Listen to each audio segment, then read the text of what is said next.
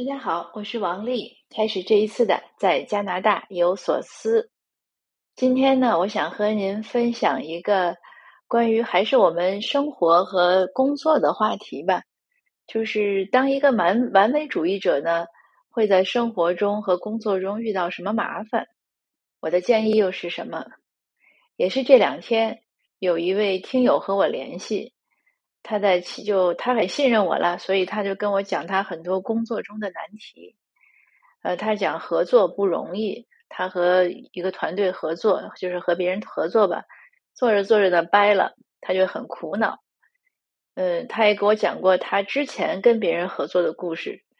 那这些故事呢，他的结论呢是认为，呃，对方呢总是有的人呢就不够坚持或者不够顽强。或者呢，认为别人做事情粗枝大叶。可是，在听完他的讲述之后呢，我倒是有个想法，我就跟他讲，我说我录期节目和你分享吧，因为我的想法比较多。呃，我的想法呢，归结起来呢，就是是我觉得呢，问题可能是出在他身上，因为听过他的讲述呢，我感觉他是个完美主义者。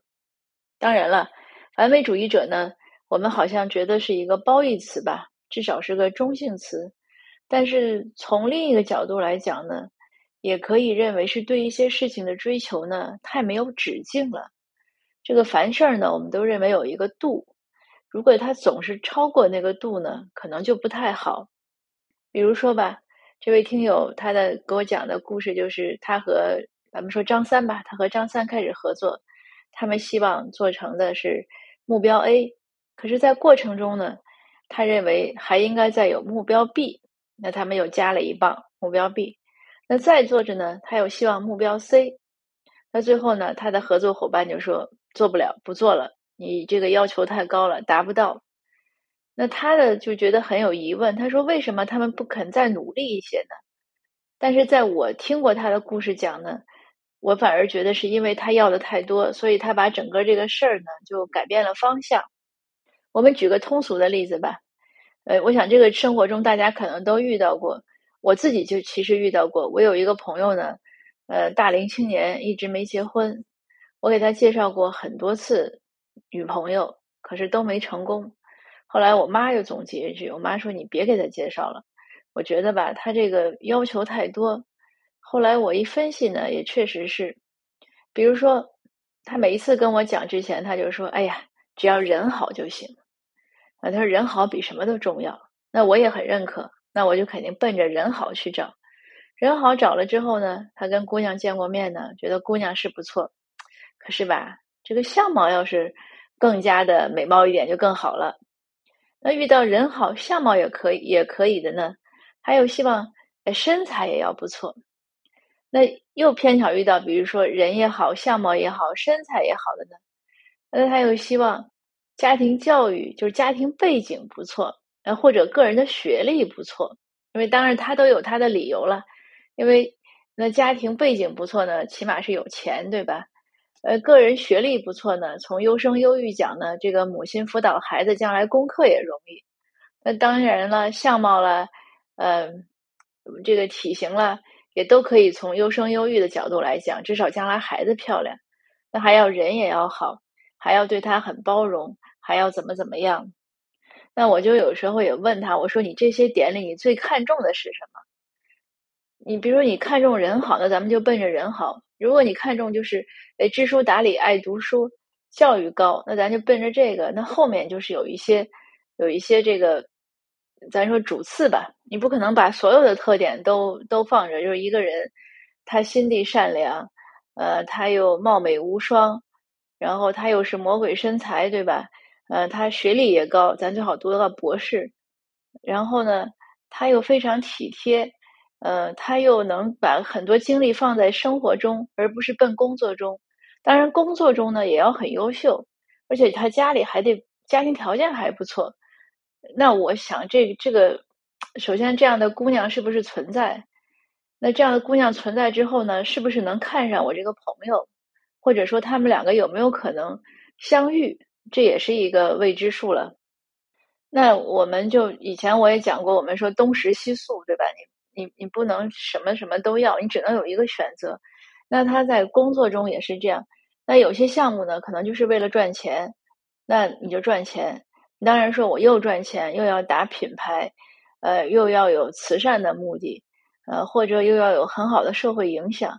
当然了，它也都可以有，但是呢，你投入的成本呀，呃，你个人的这个能力，就操控能力啊，呃，还有我觉得就是也是这个机会吧，就是咱能不能遇到这样的项目，对吧？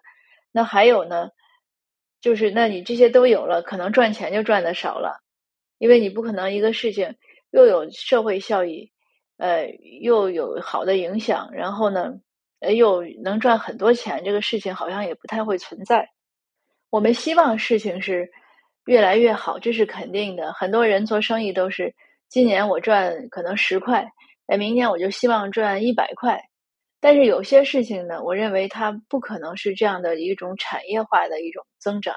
比如说，我觉得像教育呀、像艺术呀、像写作呀，它都不可能是这样产业化的一种行为。你不能让一个作家他今年写了一本书，或者一个画家他今年画了十幅画，你觉得很好。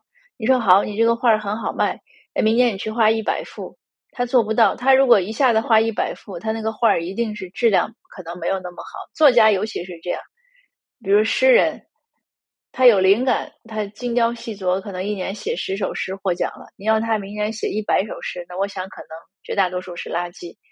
那我们做工作中一定要有这样的一种呃意识，我认为就是什么事儿呢？它有个平衡，它不可能样样都求完美，在生活中也是这样，在教育中更是这样。我们很多父母都有这样的感受，尤其是孩子小的时候，孩子生病的时候，我们当时可能都想：哎呀，只要孩子病好了，健健康康的，快快乐乐的，怎么都行。可是等孩子稍微一打起精神来，可能我们就想的是：哎呦，他这作业落下了吧？等他学习也好了，可能我们又想。他怎么不能考第一呀？他考了第一，可能又想他怎么不能考年级第一呀？那我们总会觉得山外有山，人外有人，还希望孩子德智体美劳样样发展，还希望孩子听自己的话，又希望孩子有主见。他这都是矛盾的。一个听话的孩子呢，他多半没有主见；一个有主见的孩子呢，他又多半不会说样样听父母的话。我们也要认识到自己的见识是有限的，我们不要认为自己给的指导就是完全对的。就像我那个朋友，我说你跟人家做生意，你要听听对方的意见，不是说你的要求就是上帝的旨意，你认为这样就是这样。你要听一下对方，因为你能跟对方合作，也是你看上了他。你不可能随便跟大街上一个人、一个不认识的人或者怎么样，你继续合作，对不对？你肯定认可他的能力。哎，你认为他是跟你比较匹配的？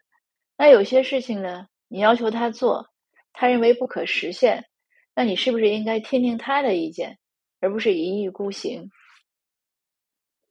我有一只碗，是一只盛零食的碗，是以前我在国内有一次逛超市的时候看到那个推车上，就是他随便卖那种各种奇形怪状的碗，我特别喜欢去挑。这个碗打动我的呢，它是个素白，就白白的颜色，没有什么特点颜色上。但是呢，它是缺一块儿，它做的时候就是缺一块儿，就是整个一个圆的一边，然后缺一块儿。我为什么买它呢？因为这个碗能时刻提醒我，世界上没有百分之百的完美，人生呢，它总是不圆满。这个碗确实给我很好的这样的一种提醒的意识。那有这样的意识之后呢？我就很容易，很多时候原谅别人，也原谅自己。这个原谅呢，不是说真的是我们认为自己是对，别人是错，而是说接纳世界上很多不完美的事情，而不要去苛求它，因为它本来就不可能完美，像我们每一个人一样。所以呢，我们把这个道理想好之后呢，我觉得是既放了自己一马，又放了别人一马。如果我们每一次都要求完美，每一次都要求自己怎么怎么样，或者别人怎么怎么样，那我们可能会发现，这个世界上没有什么人能和我们相处，或者我们能符合我们完美的那个标准。那更麻烦的是呢，我们会发现自己有特别特别特别多的不好，缺点、弱点，那怎么办呢？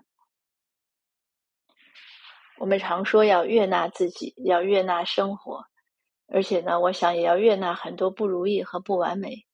有些事情呢，它办不成就是办不成；有些事情呢，它没有我们预期的结果，其实呢，就是它的结果。我们的孩子呢，可能成长不成，不会成为，就是很难成长成为我们希望的那个样子。那我们的合作伙伴呢，可能也很难完全达到我们的意愿。但是我们应该知道，这个就是世界本来的样子。如果我们真的有很强的精力和体力和能力和时间，我们还是应该多从自己身上下功夫，管理自己的情绪呀。心态呀，包括体型呀，要锻炼呀，增加体能呀，增加健康呀，多读点书啊，增长认知啊。总之呢，人最能管的是自己。除此之外呢，我想对其他的事情，可能绝大多数情况下只能是接受。那今天的分享呢，就到这儿，谢谢您的收听，我们下次见。